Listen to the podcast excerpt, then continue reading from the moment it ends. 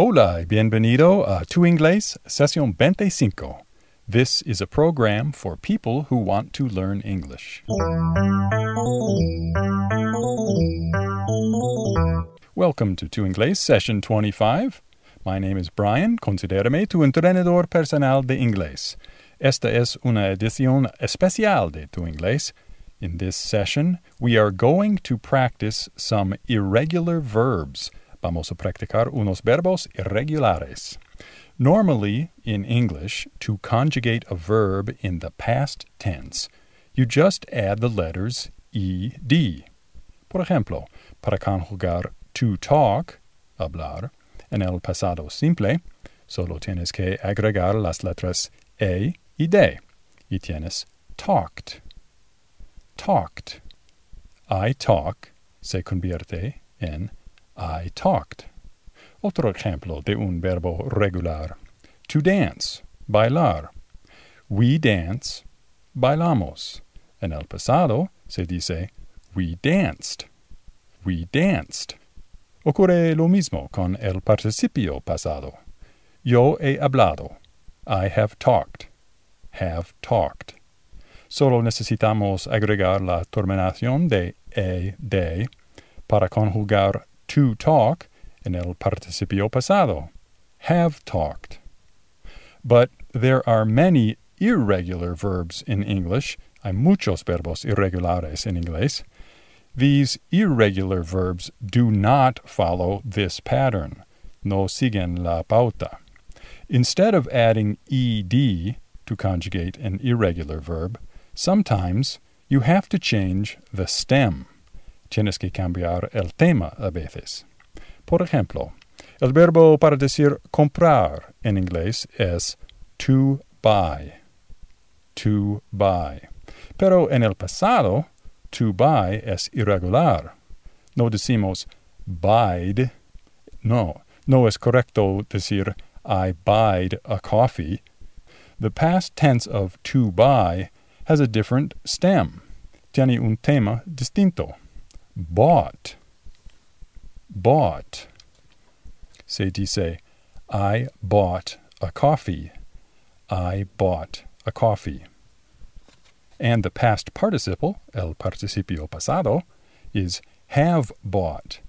I have bought a coffee. Yo he comprado un café. Have bought. To conjugate some irregular verbs, the past tense and the past participle are the same. Para conjugar algunos verbos irregulares, el pasado simple y el participio pasado son iguales. For example, to find, encontrar, to find. En el pasado se dice found. I found the coffee. Y el participio pasado también es found. I have found the coffee. Pero hay muchos verbos irregulares con formas diferentes en el pasado y en el participio pasado. Por ejemplo, to ring, sonar. El pasado es rang. The telephone rang. Pero el participio pasado es rung. The telephone has rung. El teléfono ha sonado. Para aprender los verbos irregulares en inglés, te recomiendo memorizar el pasado simple y el participio pasado de algunos de los verbos más comunes. Let's practice now approximately 70 of the most common irregular verbs. Practiquemos ahora aproximadamente siete de los verbos irregulares más comunes. You can download this list from our website. Puedes descargar la lista desde nuestro sitio web. Are you ready? ¿Estás listo? Here we go. To begin. Comenzar. I began. I have begun. To break. Romper. I broke. I have broken. To bring. Traer. I brought. I have brought. To build. Construir. I built. I have built. To buy. Comprar. I bought. I have bought. To burn. Quemar. I burned or I burnt. I have burned or I have burnt. To choose. Elegir. I chose. I have chosen. To cost. Costar. I cost. I have cost. To come, venir. I came. I have come. To cut, cortar. I cut. I have cut. To dig, cavar. I dug. I have dug. To do, hacer. I did. I have done. To draw, dibujar. I drew. I have drawn. To dream, soñar. I dreamed, or I dreamt. I have dreamed, or I have dreamt. To drink, beber. I drank. I have drunk. To drive, manejar. I drove. I have driven. To eat, comer. I ate. I have eaten. To fall, caer.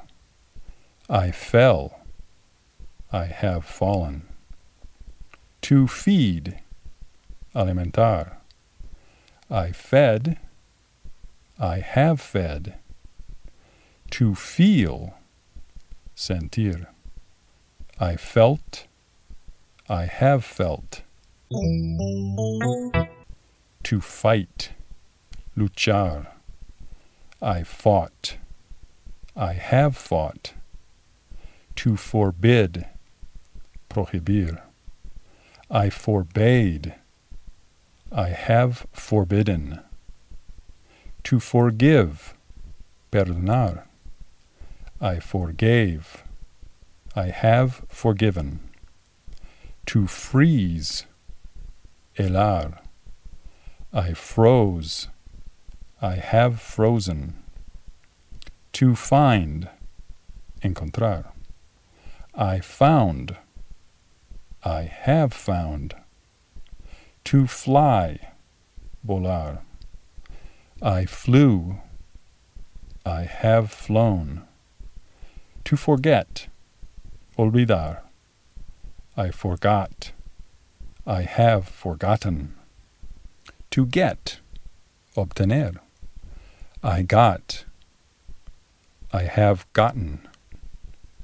To give, dar.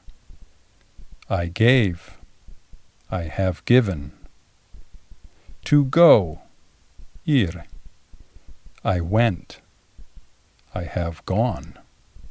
To grow, cultivar. I grew. I have grown. To have, tener. I had. I have had.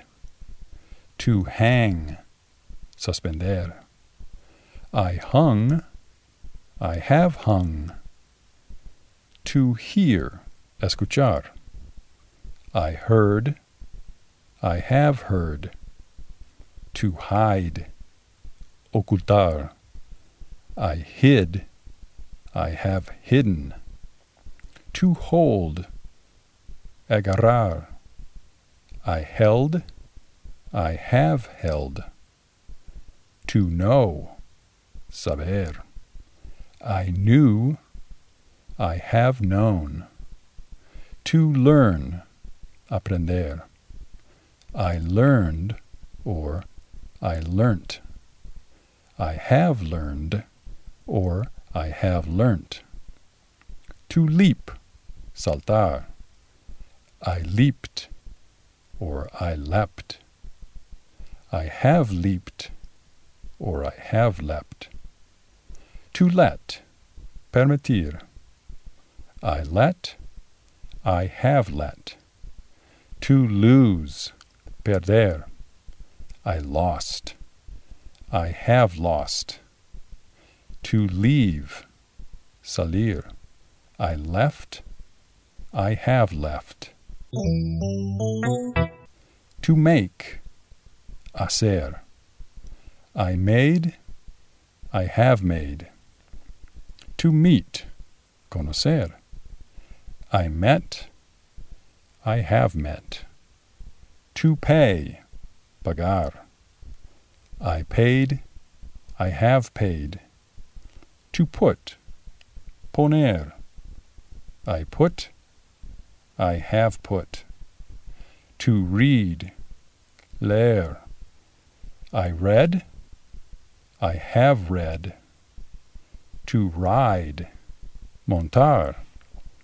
I rode, I have ridden. To ring, sonar.